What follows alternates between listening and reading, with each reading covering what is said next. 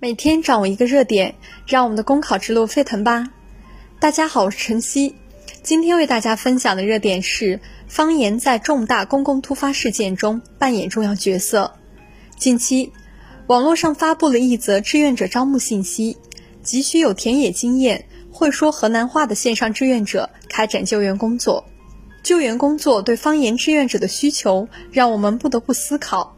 方言在重大公共突发事件中扮演着什么样的角色？我国已经识别并使用的语言有一百三十多种，差异巨大。条件艰苦的偏远山村，受灾的老乡们在日常生活中仍较多使用方言交流，短时间内无法与外地救援队顺畅沟通，灾难救援就是与死神赛跑。面对我国语言方言差异巨大的客观事实。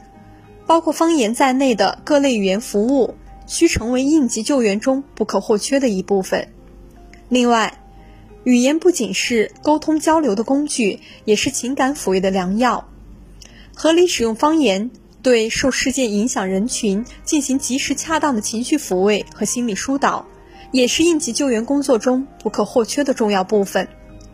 再从深层次来看，语言交流障碍的产生。也体现了我国普通话推广普及还存在不平衡、不充分的方面，特别是在边远山区和少数民族地区，而这些地区也是自然灾害高发的地区。因此，为了更好地应对公共突发事件，我们需要多一些未雨绸缪。一方面，应着手构建应急语言服务体系，如普及应急语言常识。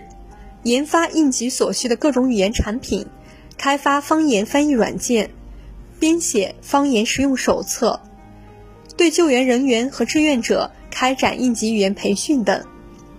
另一方面，做好普通话推广普及工作，有针对性的提升边远山区和少数民族地区的普通话能力和水平，确保老乡们能与外界开展有效交流。好了。以上是今天的热点分享，感谢大家的收听。想获得文字版内容，请关注公众号“公考提分营”。我们明天再见。